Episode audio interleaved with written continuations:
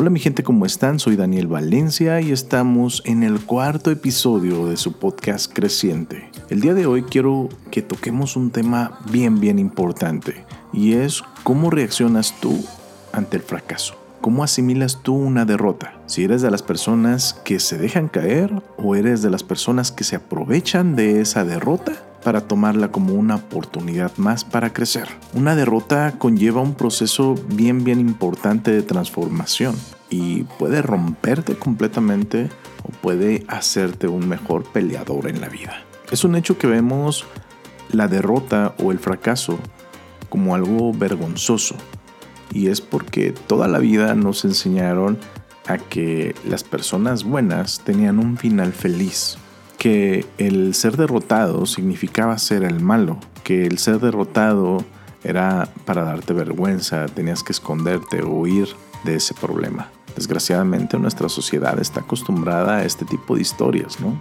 Pero al contrario, deberíamos de ver la derrota como una muestra de humildad, como un sinónimo de aprendizaje. Quiero que comparemos una derrota como si fuéramos un peleador de box. Y para eso quiero hablarte de peleadores como Conor McGregor, que a pesar de ser una persona tan talentosa, tan disciplinada, toma de la mejor forma, de la forma más humilde, sus derrotas. También tenemos el caso de El Canelo Álvarez. Damas y caballeros, desde Guadalajara, Jalisco, México.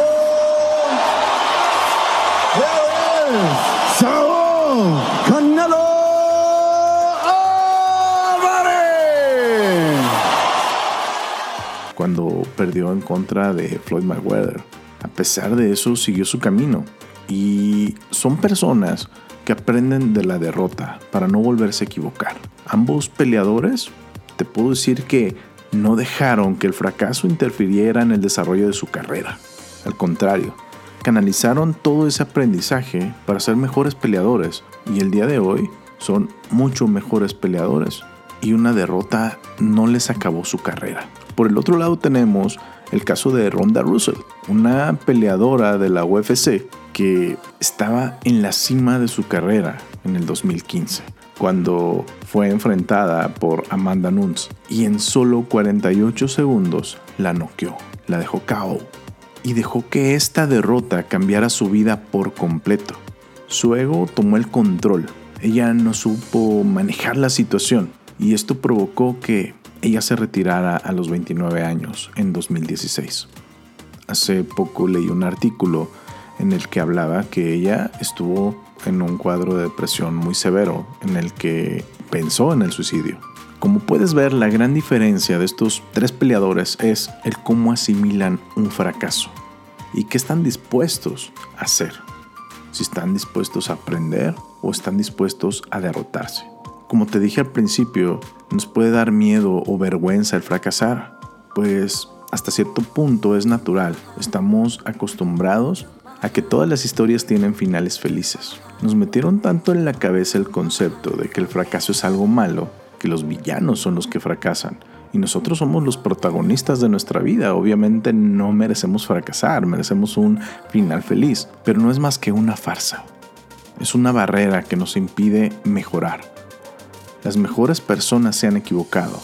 Las personas más exitosas tuvieron también muchos fracasos. Y una frase muy constante para las personas que tienen éxito ahora es que para llegar a ese éxito tuvieron que pasar por muchos fracasos, que tuvieron que arriesgarse, que perdieron en el camino, pero que siguieron adelante, aprendieron de cada uno de sus tropiezos para no volverse a caer. Por eso lo mejor que podemos hacer es llevar un recuento de todos nuestros éxitos, de todas nuestras experiencias acumuladas, para que el día de mañana que demos un tropiezo, eso mismo nos ayude a ganar la pelea, nunca olvidando que cada pelea es una oportunidad para crecer. Si quieres crecer, no se te debe olvidar que debes de practicar. La única forma de acumular experiencias es practicando. Y obviamente va a haber ocasiones en las que te vas a equivocar. Pero si no tienes fracasos, tampoco vas a acumular experiencias. Recuerda que el único fracaso es no haber aprendido nada. O algo mucho peor, no haberlo intentado. Por eso quiero que tomes estos cuatro consejos para lidiar con el fracaso. El primero es que debes de aceptar que el fracaso es natural, que es parte de acumular experiencias. El punto número dos es prohíbete no aprender en cada éxito o fracaso que tengas. Cada uno te va a llevar una experiencia. Va a ser positiva o negativa, pero aprende. El punto número tres es analiza cada uno de tus objetivos. Si vale continuar con ellos o es mejor cerrarlos. Porque no hay nada peor que perder el tiempo en un objetivo que no te va a llenar. Que no te está dando lo que esperas de él.